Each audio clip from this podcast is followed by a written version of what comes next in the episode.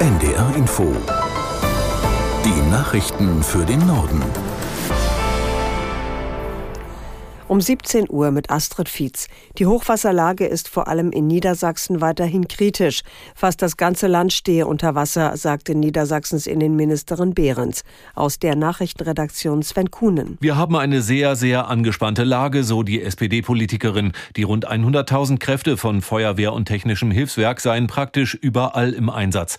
Die Hochwasserlage verschiebt sich inzwischen etwas. Es gehe derzeit vom Harz Richtung der Landkreise Celle und Oldenburg, sagte Landesbranddirektor Ruhrberg. Cuxhaven und Bremerhaven sind bislang nicht so stark betroffen.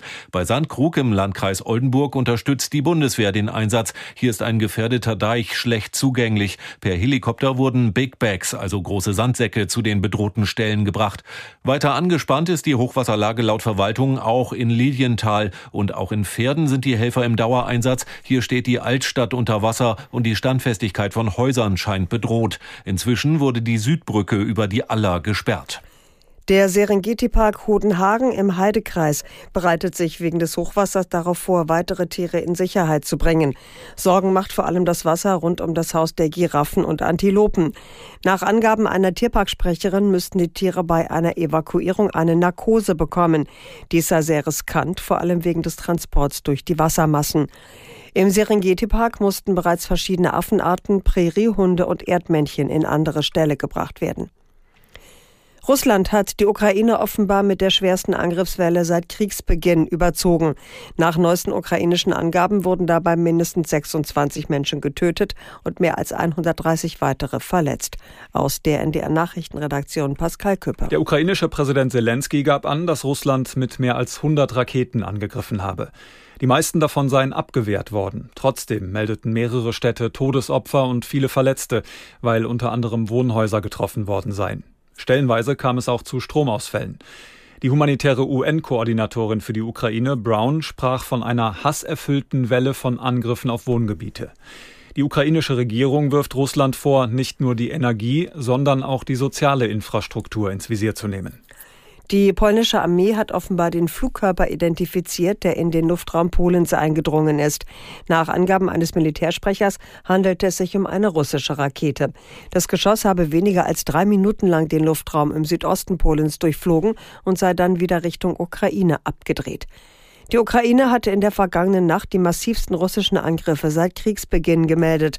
Auch der Westen des Landes nahe der polnischen Grenze sei unter Beschuss gewesen. Schon vor einem Jahr und im April waren jeweils eine ukrainische und eine russische Rakete in den polnischen Luftraum geflogen und dort auch abgestürzt.